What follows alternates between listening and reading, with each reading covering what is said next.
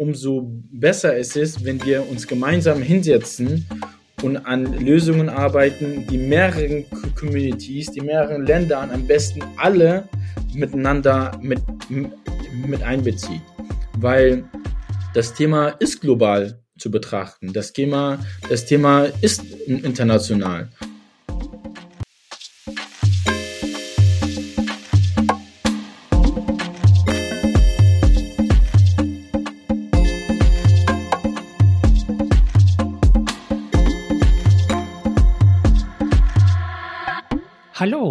Herzlich willkommen zu Diaspora Talk Podcast. Wir teilen Perspektiven aus der Diaspora Community.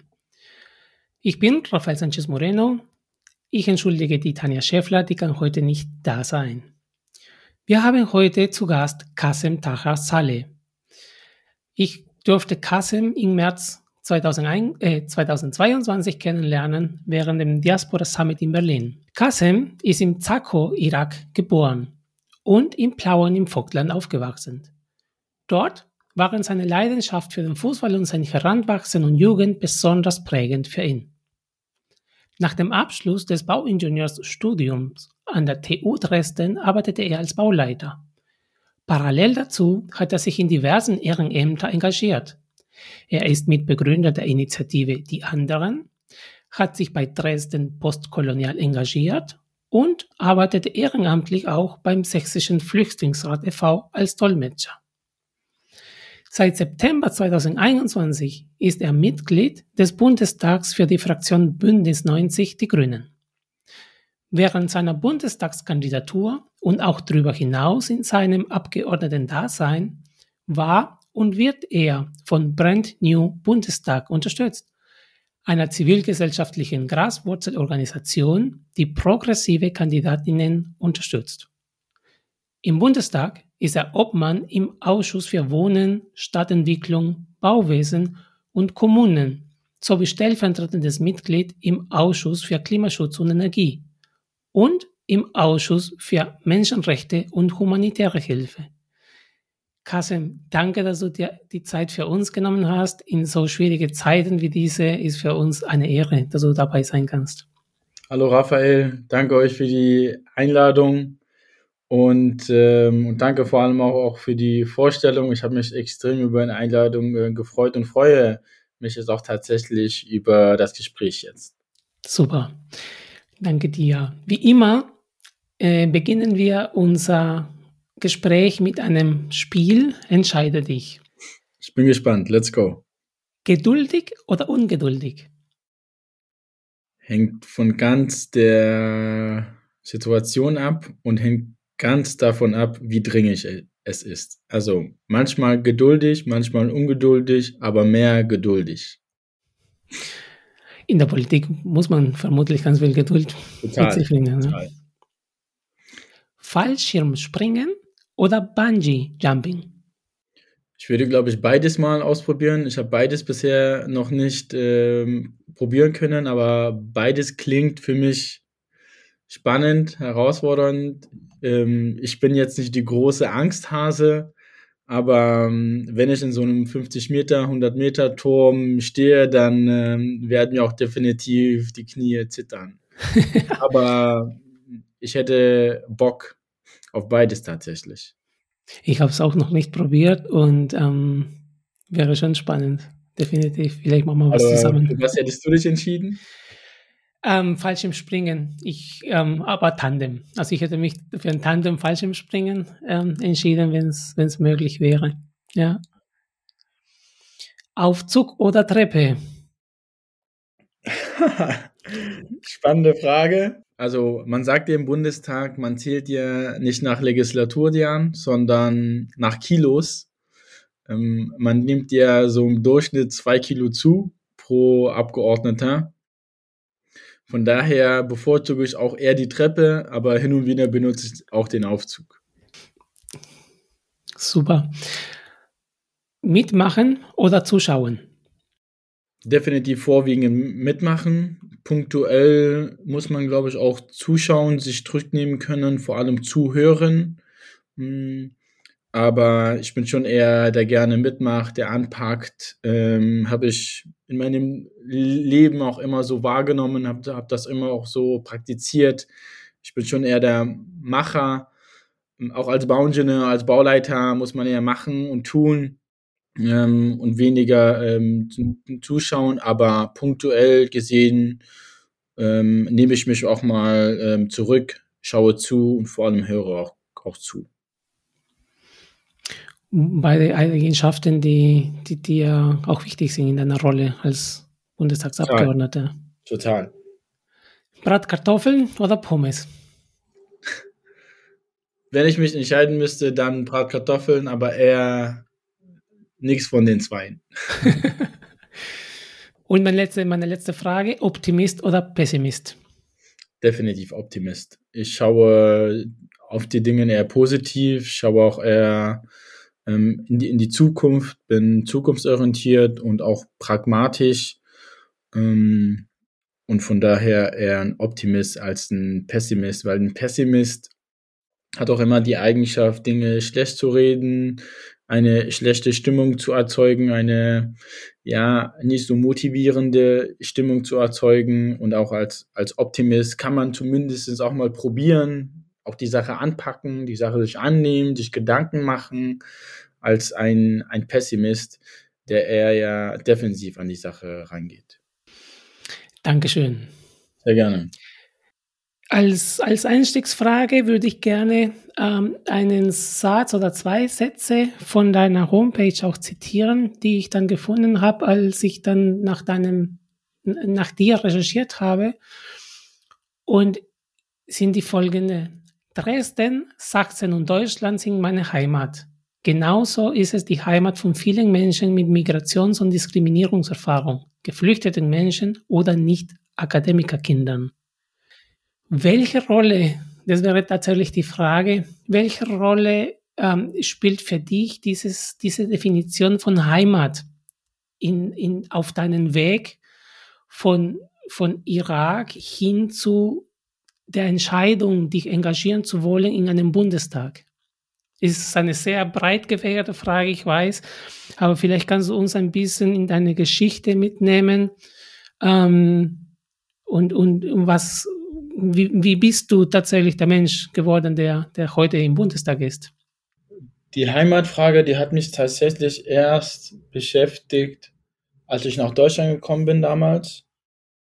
Ich fühle mich als Kurde, ich fühle mich als Araber, ich fühle mich als Iraker, ich fühle mich auch als Deutscher, ich bin Sachse, ich bin Plauner, ich bin Dresdner. So vielfältig, so international ist Sachsen, so vielfältig, so international ist Deutschland.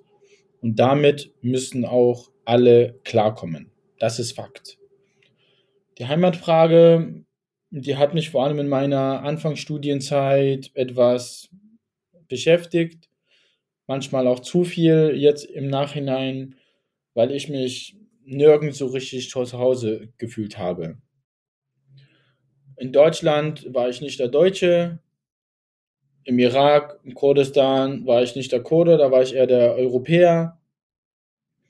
Und die Gedanken, vor allem in so, eine, in, in so einer Zeit, wo auch sich die Persönlichkeit entwickelt, ähm, wo auch sich die, ja, die Person auch entwickelt, waren schon sehr prägend ähm, für mich. Aber ich kam zu dem Schluss und zu der Entscheidung, eher den Vorteil daraus zu sehen. Und zwar kann ich nämlich beide Gesellschaften, beide Kulturen, auch die Sprachen ähm, dahinter, ja, kenne ich mich aus, bin da, ähm, habe da eine gewisse Expertise und das eher als einen Vorteil sehen, weil das sind Unikate, das sind Selten Seltenheiten, das sind Eigenschaften, die nur wenige haben. Und ich habe das Privileg, dass ich genau diese zwei Kulturen, diese zwei Länder, ähm, diese, diese mehreren Sprachen dahinter auch verstehen kann, vor allem auch ähm, sprechen kann. Und das kann ich doch als einen Vorteil annehmen. Das heißt, wenn ich in Deutschland bin, verstehe ich auch die Perspektive der Migrantinnen und Migranten. Und wenn ich im Irak bin, kann ich vielleicht auch andere Ansatzweisen, anderen Herangehensweisen, kann ich Ihnen zumindest erklären, wie, wie ich das sehe, aus meiner deutsch geprägten ähm, Sicht. Um nochmal zurückzukommen auf deine ähm, Frage zurück. Die Heimatfrage hat mich, wie gesagt, sehr, sehr beschäftigt, aber ähm, ich bin zu der Entscheidung gekommen, das eher positiv aufzuziehen und mich nicht ähm, eher da runterziehen zu lassen und ja, eher ein Pessimist zu sein oder eher, eher die Negative dahinter zu sehen. Von daher, ich bin ein, ein Mensch aus dieser Welt. Ich komme aus beiden Ländern, ich komme aus mehreren Regionen und das ist auch gut so und das ist auch eine meiner größeren Stärken. Ähm, was mich da an der Stelle interessieren würde, also man merkt bei dir auf jeden Fall sofort dieses Positivismus. Ne? Ähm, haben wir auch in den Fragen gesehen, äh, erlebt man bei dir, wenn man dich auch folgt in, in deiner Arbeit, was du so alles magst, ist alles immer definitiv mit einer sehr positiven Grundeinstellung zu tun. Und, und deswegen die Frage, weil ich das auch so einen Prozess auch selber gemacht habe, beziehungsweise vermutlich ist man nie ganz durch, äh, sondern es, es, es verwandelt sich immer wieder. Aber wie bist du tatsächlich auf diese Erkenntnis gekommen, die Vorteile anstatt die Nachteile zu sehen? Durch Gespräche, ähm, durch die, eine bestimmte Auseinandersetzung, durch Reisen? Das waren hauptsächlich die Erfahrungen, die ich gemacht habe im Alltag. Ähm, also in beiden Ländern, in beiden Regionen. Ich habe einfach hier in Deutschland gemerkt, so, ich kann dir jetzt, Raphael, zwei Stunden kann ich dir erzählen über Rassismus, Rechtsextremismus in meinem Leben, die Nachteile in der Schule, die Nachteile bei der Ausländerbehörde, bei der Polizei, auf den Fußballplätzen, in den Clubs, die, die ich unterwegs war. Aber das ist auch nicht das Ziel, mein, mein Leben so, so zu gestalten, dass ich, dass immer das Negative ähm, sehe. Ich bringe eher die Stärke nach vorne und sammle oder lerne aus Fehlern. Einer meiner großen Grundwerte in meinem Leben ist, mache keinen Fehler zweimal und vor allem probiere alles möglich aus. Weil, damit ich mir niemals vorwürfen kann, das habe ich niemals probiert aus irgendeinem Grund. Sondern einfach machen und schauen und entweder es klappt und es bringt dich voran oder eben das ist, war eine falsche Entscheidung und deshalb machst du es auch nicht nochmal. Aber diesen Aspekt, ähm, nach vorne äh, zu bringen, ich traue mich nicht oder, oder die negativen Perspektiven da an den Vordergrund zu stellen, da ist einfach nicht, ist nicht meine ähm, Art und Weise. Ich bin aufgewachsen in einem Asylheim. So, ich habe wirklich große Brocken, große Steine auf dem Weg gehabt. Ähm, aber die bewältigen man auf eine Art und Weise. Entweder die überspringt man oder man bekommt Unterstützung, sei es von den Eltern, sei es aus der Familie, sei es aus dem Freundeskreis, sei es aber punktuell andere Menschen, die einem, die, die einen fördern oder, oder ein, einfach in Herzensmenschen sind, den das Herz auf dem, auf dem richtigen Fleck haben und einem unterstützen bei der ähm, Bewältigung dieser Brocken, die man dann stemmen muss. Also, was bringt es uns, was bringt es mir, was bringt es uns als gesamte Menschheit, immer, immer negativ, negativ in den, in den Tag zu starten? Klar muss man kritikfähig sein, man muss auch kritisch auf bestimmte Sachen schauen, ohne Frage, aber das kann man auch positiv machen. Ich meine, ich kann sagen, ähm, das faule Apfel, oh, ist ja eklig und wie hässlich und ich schmeiß das weg. Oder ich kann es auch damit begründen, dass es einfach ein Naturprozess ist. So, das, ähm, und daher, ja, kann ich das auch so der Vergleich ist jetzt vielleicht nicht das Beste, aber der ist, der ist mir jetzt gerade spontan ja. ähm, eingefallen und ich hoffe, es ist klar geworden, was ich damit ähm, mhm. aussagen möchte. Ähm, ich finde äh, einen wichtigen Teil eben diese Selbstreflexions, ne? dass du einfach sagst, ähm, was bringt mir das, ne? oder eben diese Kritikfähigkeit und auch dieses, diese Offenheit, Sachen auszuprobieren. Ähm, ich glaube, es ist auch eine wichtige Botschaft an uns, Diaspora Community, weil wir manchmal zu oft in dieser Schuldzuweisung ähm, ja. unterwegs sind. Und wir sagen immer, also jetzt sage ich, wir sagen immer, ne, also Schubladen denke, aber es gibt die Momente, wo du sagst, die Gesellschaft ist schuld, die Politik ist schuld, ähm, die, die, Paragraphen sind schuld, Bundestag ist schuld, äh, die die Gesetze nicht ändert. Und, und solange wir immer die Schuld bei anderen sehen, ist immer schwierig, bei uns den nächsten Schritt anzugehen. Und ich glaube, bei dir sieht man das ganz schön, dass ähm, wir diese, diese Einstellung, diese positive Einstellung nach vorne haben, benötigen, ohne die Vergangenheit wegzublenden. Also ich glaube, weil du sagst auch, aus den Fehlern lernen, das heißt aus den Erfahrungen und aus unseren eigenen Rucksäcken, ne, die, die die Sachen einfach mitbringen, um nach vorne zu gucken. Ja. Ja, ich finde es auch wichtig, irgendwie ähm, Personen vielleicht schon mal zu, zu kritisieren, auch vielleicht einzugreifen. Klar, auf einer sachlichen Ebene, nie persönlich, sondern auf einer sachlichen Ebene um auch den, den Druck da dahinter zu erzeugen, aber auch das Positive zu sehen. Ich bin wirklich positiv, möchte ich nicht nur mein Leben gestalten, sondern auch der, der Mitmenschen und bin auch überzeugt davon, dass man nur so auch gemeinsam Sachen voran, voranbringen kann. Ich kann ja nicht als ähm, Einzelkämpfer immer nach vorne sagen und sagen, das ist Mist und das ist Quatsch und, ähm, und wie sollen, wir müssen es so oder so machen. So, damit komme ich vielleicht punktuell vor, vor, voran. Aber das Große und Ganze ist doch, dass wir, dass wir gemeinsam Sachen schaffen, gemeinsam Sachen anpacken, gemeinsam uns Gedanken machen zu bestimmten Zielen weil das verbündet uns auch und schafft auch ein Wir-Wir-Gefühl. Und ich bin mir immer sicher, je mehr Menschen, je mehr Perspektiven, je mehr Herkünfte, je mehr Hintergründe auf ein Problem schauen, mhm. desto effektiver, greifbarer ähm, ist auch die Lösung. Ja.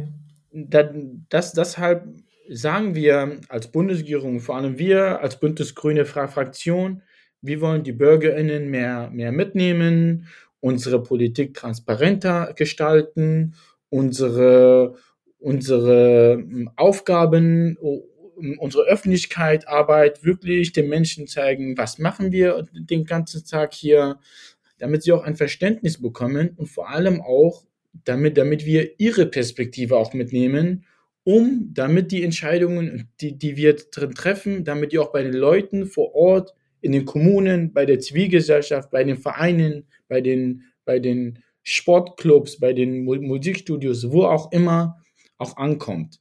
Das heißt, es ist nicht nur, nicht nur meine persönliche Motivation, sondern das implementiert sich auch bei uns in der Politik, bei uns in der bündnisgrünen ähm, Politik und das, das zeigt wirklich auch, auch die aktuelle Regierung, ähm, wie, wie wir an Gesetzen arbeiten, wurde auch, bestes Beispiel, das Demokratiefördergesetz, wurde auch mhm. über mehr, mehrere Monate hinweg ähm, Vereine sich da auch auf der Online-Plattform ihre Kommentare, ihre Wünsche, ihre Anmerkungen auch, auch dazu gegeben haben, weil wir wir können hier auf, auf der Bundesebene die besten Konzepte beschließen, die besten Strategien in, entwerfen, aber wenn wir die nicht umsetzen können, dann haben wir auch nichts gekonnt. Ja, ähm, bei vielen ist auch dieses Thema ähm, Dekolonialisierung auch ähm, so ein, ein, ein, wichtiges, ein wichtiger Aspekt zu dem Ganzen quasi nicht zu vergessen, wie die Vergangenheit war, sondern tatsächlich die Vergangenheit bearbeiten, abarbeiten. Ähm, und du hast dich aber, bevor du Politiker wurdest, bevor du im Bundestag äh, angekommen bist, hast du dich auch ganz viel ähm, engagiert. Also man muss auch sagen, du bist super jung. Das habe ich auch vorher ähm, in der Anleitung nicht gesagt. Also du bist 29. Ähm, zum Zeitpunkt dieser Aufnahme bist du 29 Jahre alt. Super jung für den Bundestag, super jung für eine politische Karriere. Wir brauchen mehr Vorbilder. Dann bin ich überzeugt, wir brauchen mehr Vorbilder wie, wie, wie deins, wie von vielen jungen Bundestagsabgeordneten, um die Politik ein bisschen moderner, agiler und, und, und zu verjüngern auch, weil es wird einfach zu, zu lang gewartet und die Politik braucht auf jeden Fall frischen Wind. Unsere Demokratie braucht auf jeden Fall einen frischen Wind. Und dann bringt ihr auf jeden Fall als junge Politiker, wie war jetzt seine Zeit als engagierter Mensch bei den unterschiedlichen Ehrenämtern und, und Vereinen, wo du unterwegs warst? Also, ich habe mich ja am ganz Anfang engagiert, als ich noch in Clown war. Und zwar, da habe ich einfach gelernt, mit Verantwortung umzugehen. Verantwortung zu übernehmen, nicht nur für mich und meine Familie, sondern Verantwortung zu übernehmen für eine, für eine, für eine ganze Community. Ich kam mit zehn Jahren nach Deutschland, war also eine, eine der wenigen, die dann in der Sprache mächtig waren, auch schreiben und lesen. Und habe dann die Leute zu Arztbesuchen begleitet, habe äh, hab den Leuten geholfen bei den Ausfüllen der, der Formulare, der Dokumente. Und dann hat sich das weiterentwickelt, dass ich ähm, ehrenamtlich Schiedsrichter war in, in meinem Fußballverein, dass ich ähm, mehrere Jahre auch Schülersprecher war in meiner Schule. Das heißt, es hat mir einfach sehr viel Spaß gemacht ähm, mich einzusetzen für andere Menschen auf mehreren hm, Ebenen. Das waren so die Anfänge meiner zivilgesellschaftlichen Engagements und die Anfänge meiner sozusagen politischen Arbeit, weil, weil das ja auch immer in Politik, ähm, in Politik, wissen Sie, so eine Schule ist ja eigentlich auch ähm, in so einen kleinen politischen Strukturen ähm, aufgebaut. Und dann habe ich gemerkt, es, es bringt mir, was und vor allem, ich kann Menschen helfen. Das war mir immer, immer wichtig, weil mir wurde geholfen, als ich nach Deutschland gekommen bin, meine Eltern wurde geholfen und ich wollte immer, ich wollte immer auch ähm, ein Stück davon zurückgeben, wenn ich dann die Möglichkeit habe, die Sprache zu sprechen, wenn, wenn ich dann die Möglichkeit habe, ich weiß nicht, ähm, Abgeordneter zu sein oder was auch immer. Das war mir das, das A und O und das habe ich auch tatsächlich aus, aus dem Elternhaus, von meinen, äh, von meinen Eltern auch, auch immer vermittelt bekommen. Du bist hier kein Egoist in dieser Welt, sondern du bist hier einer von vielen.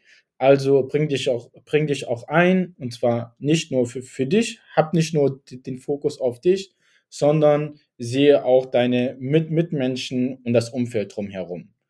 Das war so äh, immer die Erziehung meiner Eltern, die mich auch wirklich sehr, sehr geprägt hat und denen ich auch extrem, extrem dankbar bin für die wichtigen Wert Werte, die, die sie mir äh, beigebracht haben.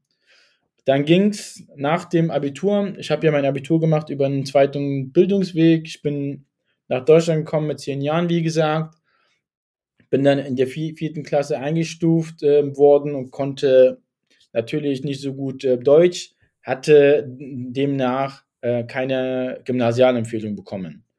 Habe also zu, zuerst meine, meine Realschule gemacht, bin danach auf das berufliche Gymnasium, was dann drei Jahre sind anstatt zwei und habe dann darüber hinaus äh, mein Abitur gemacht und bin dann nach Dresden gezogen, habe an der TU und ähm, in Spanien, in Santander, Bauingenieurwesen ähm, stud studiert. Und auch da war es mir wichtig, kein Fachnerd zu sein und nur der Ingenieur zu sein, sondern auch da war es mir wichtig, mich für die Gesellschaft irgendwie zu, zu engagieren. Und das konnte ich durch meinen mehreren Sprachen, die ich konnte, durch mein Lesen, mein, mein, mein Schreiben in, in mehreren ähm, Sprachen. Und dann hat sich die, die Möglichkeit beim, beim Sächsischen Flüchtlingsrat ergeben, dass ich da der Organisation, dem Verein auch behilflich sein, sein kann als Dolmetscher. Dann helfe ich sozusagen dem Verein, aber auch die Geflüchteten, die eben ihre, ihre Anliegen, ähm, ihre Anliegen an den Verein ähm, bringen können und dann, damit auch der Verein ihnen helfen kann bei rechtlichen Fragen vorwiegend. Ja, und das ähm, hat mich dann immer weiter in diesen Strukturen ähm, gebracht. Dann kamen wir auf die Idee, in, in, in Dresden ähm, die anderen zu gründen. Die anderen ist ein, ja, eine Initiative von, von POCs, von People of Color, die sich zusammengeschlossen haben, um eine stärkere Stimme zu bekommen in Dresden. Das heißt, nach, nach Pegida und Co., nach dem großen AfD-Zuwächsen, ähm, haben und vor allem nach der, nach der Black Lives Matter ähm, Bewegung haben wir uns dann entschieden, ja, jetzt müssen wir zusammenhalten, jetzt müssen wir Jetzt müssen wir Strukturen schaffen, vor allem auch politische Strukturen, um unsere Forderungen an die Politik zu bringen, in die Gesellschaft zu tragen, dass auch alle Menschen ähm, sensibilisiert sind ähm, für unsere Geschichten, unsere Her Herkünfte. Parallel dazu gab es auch Dresden dekolonialisieren, das heißt Dresden postkolonial, das, das war auch eine Initiative, dass sich eben in der Stadt damit beschäftigt hat, welche Kolonialisten gibt es hier, was davon muss vielleicht aufgearbeitet werden, was davon muss sogar weg, ähm, weil das ähm, nicht mehr zeitgemäß ist, weil das rassistisch ist, weil das ähm, unterdrückend ist.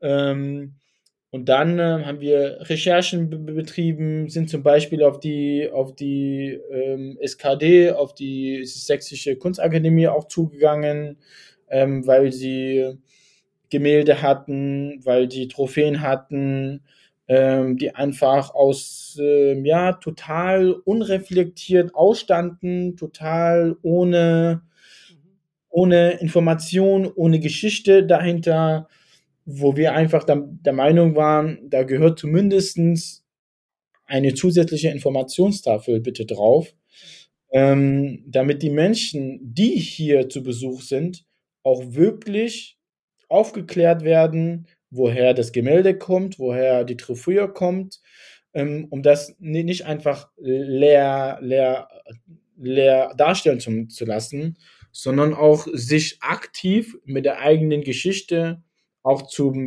befassen. Das waren so unsere Hauptgründe, ähm, warum wir dann äh, uns so engagiert haben. Und ich finde das essentiell für eine Gesellschaft, vor allem auch für die nächsten Generationen, ähm, um sich einfach klar zu werden, dass diese Trophäe vielleicht ähm, aus, aus einer Zeit in, entstammt ist, wo wo es noch Sklaverei gegeben hat, wo es noch Menschenhandel gegeben hat, ähm, wo wir noch andere ähm, ermordet äh, haben, die anders ausgesehen haben, die eine andere Sprache äh, gesprochen haben, die eine andere Religion haben, die vielleicht auch, auch ein anderes Geschlecht haben. Ähm, und das wäre uns einfach ähm, wichtig und das ist mir auch ähm, wichtig, dass wir sensibler werden, dass wir reflektier, reflektierter werden über unsere Geschichte und zwar nicht nur für, für uns, unsere Generationen, sondern auch für die nächsten Generationen, die kommen werden. Ich finde gerade super spannend in deiner Erzählung. Ähm, normalerweise haben wir das Thema, dass jemand aus einer Diaspora-Community innerhalb der eigenen Community sich bewegt. Jetzt bei deiner Erzählung hm, hast du es nicht explizit erwähnt, bis auf das BOC-Thema, aber ich stelle gerade fest, du betrachtest das ganze Thema global. Ne, du, du gehst jetzt nicht, oder korrigiere mich gerne, aber aus, aus deiner ganzen Erzählung äh, ähm, erkenne ich bei dir, dass du das Thema auch von der Identität und von Heimat nicht auf einem Land oder auf einem bestimmten Region festmachst, sondern tatsächlich einen Schritt weiter bist und sagst, wir gehören alle zusammen und wir gehören alle zusammen in der, beim gleichen Ziel, eine offenere Gesellschaft zu ermöglichen. Ja, Raphael, weil das nur die Zukunft ist. Ähm, du hast ja auch bestimmte Erfahrungen gemacht. Ähm, ich habe bestimmte Erfahrungen gemacht. Es ist schön, dass wir uns austauschen, dass wir ähm, auch die einzelnen Erfahrungen von, von, voneinander kennen. Aber umso besser ist es, wenn wir uns gemeinsam hinsetzen und an Lösungen arbeiten, die mehreren Communities, die mehreren Ländern am besten alle miteinander mit, mit einbezieht. Weil das Thema ist global zu betrachten. Das Thema, das Thema ist international. Die ähm, Augusta Starke in Dresden hat nicht nur ähm, in Afrika zu, zum Beispiel die Gemälde in, in, der, in der SKD, sondern das sind auch Gemälde von Lateinamerika zu, zu, zum Beispiel und von anderen Teilen der Welt, die dort, die dort ausgestellt sind.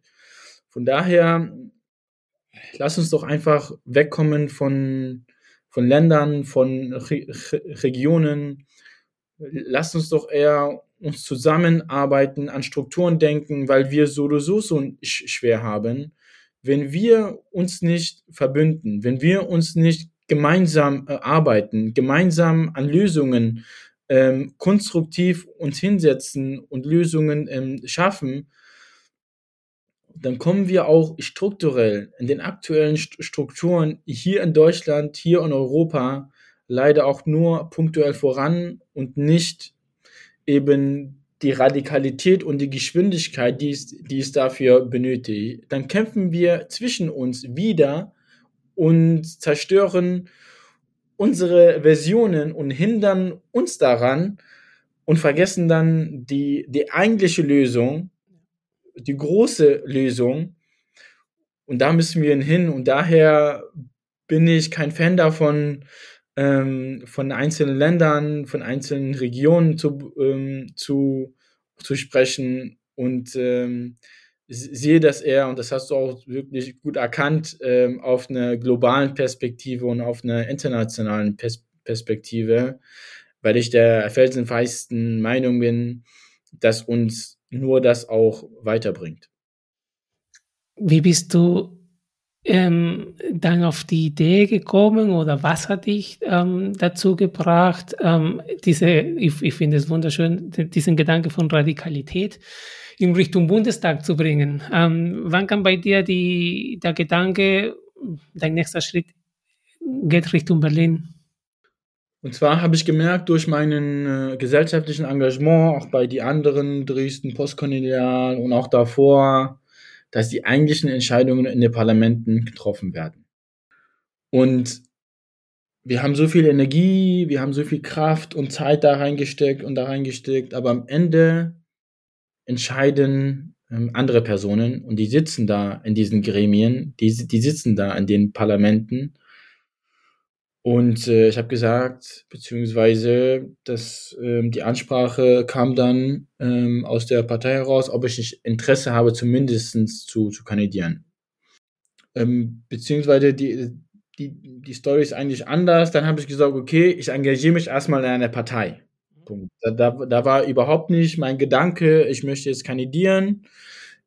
Ähm, ich wollte als Kind nie Politiker werden, ich wollte eher Fußballer werden so wie, ja. ähm, oder Ingenieur werden, aber ähm, es, es war nicht mein Ziel irgendwie als 15-Jähriger, 16-Jähriger, 18-Jähriger, auch, auch 20-Jähriger zu sagen, ich werde jetzt Bundestagsabgeordneter, sondern das hat sich mit der Zeit ähm, entwickelt.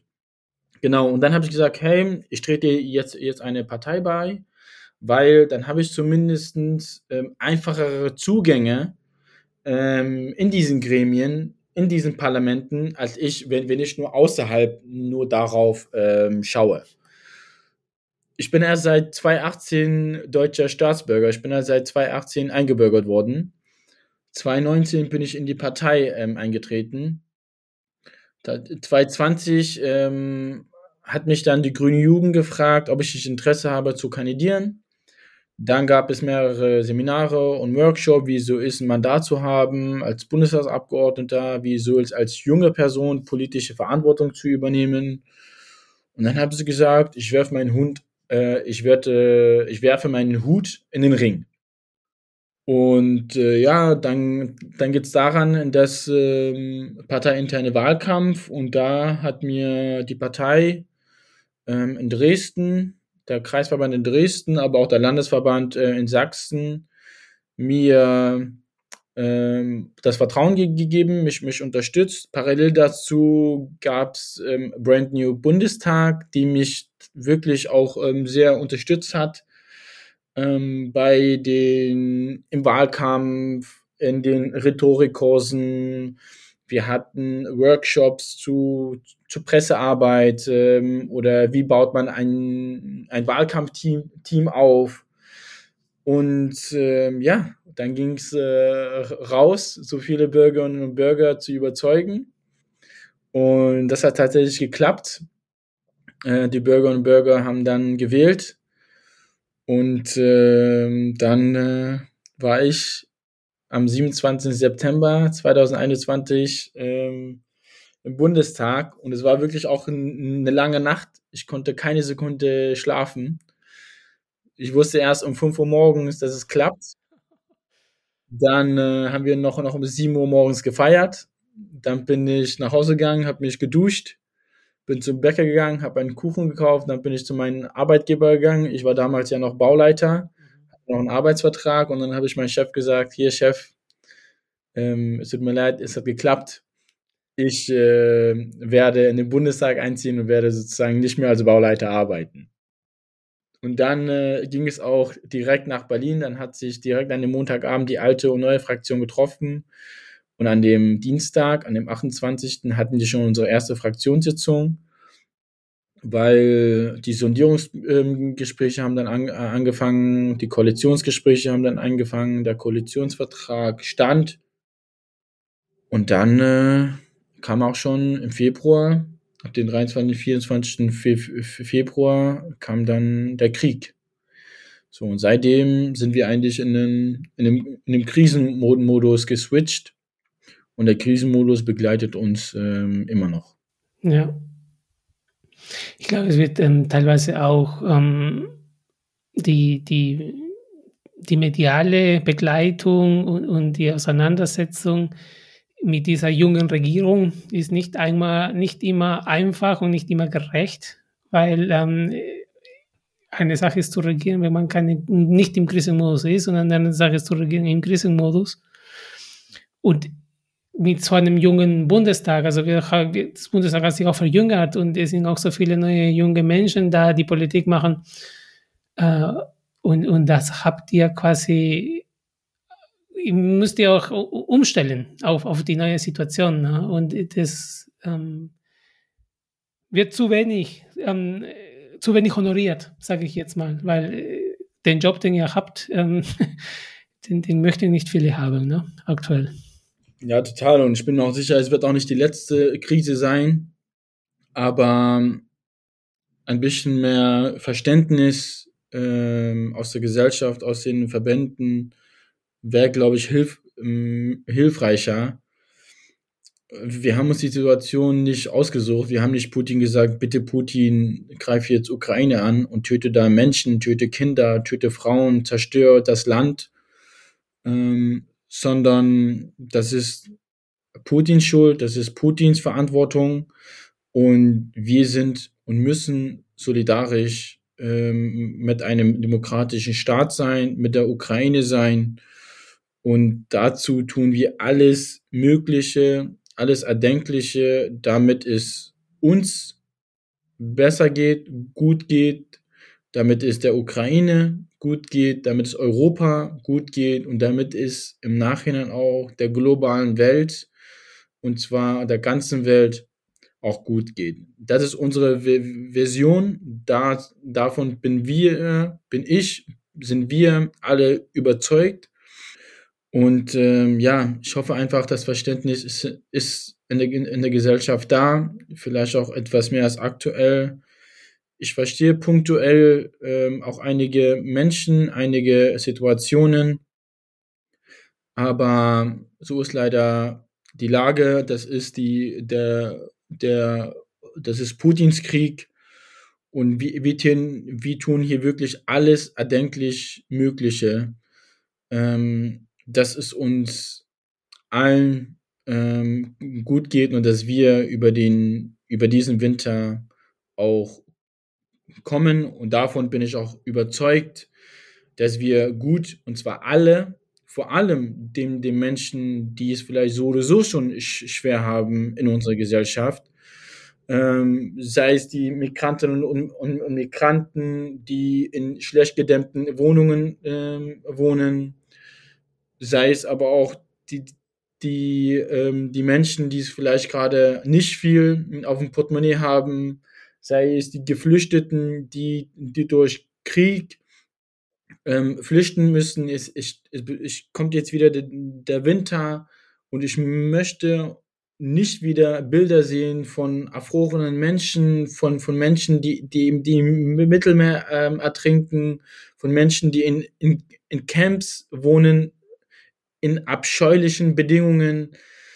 Und dafür, dafür finden wir gerade Lösungen, machen uns Gedanken, dass, ähm, dass wir einfach ein gerechteres Europa, eine gerechtere ähm, Welt aufbauen, damit wir einfach auch ähm, langfristig gesehen unseren Wohlstand nicht nur beibehalten, sondern auch ausbauen können. Und dazu gehört auch ähm, der radikale Kampf gegen die Klimakrise und zwar auf einer Globalität betrachtet, weil die Nationen, die, die davon am härtesten betroffen sind, sind nicht in Europa, sondern die sind in anderen Teilen der Welt. Ja. So könnte man wahrscheinlich auch hier gerade einen Schlusspunkt machen zu, diesem, zu dieser Folge. Ähm, ich möchte aber dennoch noch mal ein bisschen ähm, ein paar Fragen stellen. Also eigentlich müsste man jetzt an der Stelle aufhören, weil ähm, ich glaube, da hast du jetzt alles gesagt, was, was ihr tut und was noch zu tun ist. Und dass es unglaublich schwer ist. Und umso wichtiger Menschen zu haben wie, wie ein Kassem, der sagt, wir können es nur machen, wenn wir zuhören. Also ganz am Anfang in dem Gespräch gesagt. Und wenn wir machen und wenn wir radikal werden. Ja, und, und, und da die Balance zu finden in so einer komplexen Gesellschaft wie die deutsche, ähm, die, die, die nicht auf Agilität ähm, getrimmt ist und die nicht auf wir probieren was aus, ähm, ausgerichtet ist, sondern wir überlegen, bis die hundertprozentige ähm, Lösung da ist und erst dann tun wir was, ähm, ist schwierig. Ist schwierig. Ja. Ne? Und, und, und deswegen, also ich danke dir auf jeden Fall. Ähm, ich, ich lehne mich einfach aus dem Fenster und ich danke dir einfach im Namen der Community, der Diaspora Community, dass du einfach das tust, was du tust. Ähm, ja, Raphael. Vielleicht nochmal ein Appell auch an die Diaspora-Community. Bitte bringt euch ein, bitte mischt euch ein. Ähm, und zwar lasst euch nicht ab, abbringen von gewissen Strukturen oder, oder gewissen Steinen und, und Brocken. Ähm, verbündet euch, nimmt euch die Zeit, euch untereinander auch zu verstehen. Äh, wenn auch gerade schwierige ähm, Zeitzeiten bevorstehen, aber das Wichtigste ist, never give up. Das Wichtigste ist, ähm, beteiligt euch, bringt euch ein, in welcher Form auch immer, sei es in der Wissenschaft, in der Wirtschaft, in der Politik, in der Gesellschaft, wo auch immer. Ähm, und wenn ihr auch mal das Bedürfnis habt, euch vielleicht in dem aktuellen Zeitpunkt nichts zu einbringen in, in, der Gesellschaft oder ihr braucht einfach Zeit ähm, für euch, ähm, dann ist es auch total okay. Lasst euch ähm, auf keinen Fall ähm, auf eurem Weg ähm, in, in eure Visionen davon abbringen und zwar von niemanden. sondern denkt er gemeinsam. Ich glaube, dann habt ihr auch, auch immer etwas davon, auch als einzelne Person, wenn ihr ja an gemeinsamen Lösungen, an gemeinsamen Visionen auch arbeitet. Danke dir, Kasim. Ähm, wir kommen langsam zum, zum, zum Ende von, von dieser Folge und ich möchte dir noch eine letzte Frage stellen und das ist, ähm, ich weiß nicht, wie, wie, wie lange du vorhast, wie viele Legislaturperioden du vorhast, im Berlin im Bundestag Ebene zu bleiben. Aber wenn du es von, vom Ende denkst, drei, vier, fünf Legislaturperioden, wenn es so lang dauern muss, ähm, wo siehst du Deutschland in einigen Jahren, insbesondere in diesem gesellschaftlichen Kontext, in den du dich so einbringst? Ähm, gerne auch das Thema, was du auch im, im Bundestag vertrittst, aber insgesamt auch als uns als Gesellschaft. Welches, welches Bild kommt zu dir? Ähm, ja, also in der Politik kann man nie, nie planen, Raphael. So, ich kann jetzt nicht sagen, ich werde dann in der, in der nächsten Periode vielleicht auch Abgeordneter sein. Das müssen dann die Bürgerinnen und Bürger in, entscheiden. Wo sehe ich Deutschland in, in einigen Jahren? Ich glaube, das zeigt auch die, äh, die aktuelle Bundesregierung, dass sich auch die Sprache geändert hat ähm, der letzten Jahre. Ich sehe Deutschland als eine ähm, Nation, die offener ist, die transparenter ist, die gerechter ist, und zwar auf allen Ebenen, sei es finanziell gesehen, sei es, es gesellschaftlich gesehen, ähm, im Bereich Geflüchtete, im Bereich Wohnungslose zum Beispiel, im Bereich von Menschen, die von, von, von, von Eltern, die, die vielleicht nicht gerade viel ähm, auf der hohen Kante haben, ähm, im Bereich Bildung, im Bereich der Digitalisierung haben wir noch einen riesen, einen riesen Bedarf, ähm, dass wir Deutschland auch unbedingt digitaler gestalten müssen. Und ich mache mir tatsächlich vor allem auch aktuell etwas Sorgen um unsere Umwelt, weil das ist das Fundament, das ist die Basis, in dem wir hier leben. Und wir müssen schonender, wir, wir, wir müssen nachhaltiger mit unserer Umwelt eingehen, äh, umgehen, weil sie schlägt viel, viel, viel, viel härter zurück als wir es jemals tun können. Das merken wir in Fluten, das merken wir in überhitzten Städten, das merken wir in, in, in so vielen Wegen. Und ich, ich verstehe nicht, wie, wie Menschen aktuell immer noch den Klimawandel oder die Klimakrise ähm, verleugnen. Also bitte, liebes Deutschland, sei in einigen Jahren klimaschonender, gerechter, fairer, digitaler und ich glaube, das hilft uns allen, ähm, damit wir ein wohlwollendes, ein besseres Leben führen können und zwar nicht nur für uns, sondern auch für unsere Kinder, für unsere Enkelkinder und für die nächsten Generationen darauf. Danke, Kassen. Danke für deine Zeit, dass du ähm, uns schenkst, dass du der Community schenkst. Wir wissen, ihr seid super, super ähm, schwer zu erreichen und, und habt eine hohe Arbeitsauslastung momentan. Im, vom Herzen vielen Dank, dass du heute bei uns da warst. Raphael, auch danke dir, dass du dir hier an dem Freitagnachmittag, ja fast schon ähm, abends, auch nach deiner Arbeitswoche, dir Zeit nimmst und man merkt auch wirklich, ähm, Tanja und du und die Leute, die ich auch kennengelernt habe, ihr seid wirklich alle mit Herzen dabei. Behaltet euch genau diese Motivation, diese Art und Weise. Ähm, und zwar, das brauchen wir. Das brauchen wir auch in der Politik. Das brauchen auch ähm, eure Community ähm. Das brauchen eure Kinder, eure ähm, Enkelkinder. Von daher auch nochmal einen großen Dank an dich und ähm, an euch. Habt ein schönes Wochenende. Dankeschön.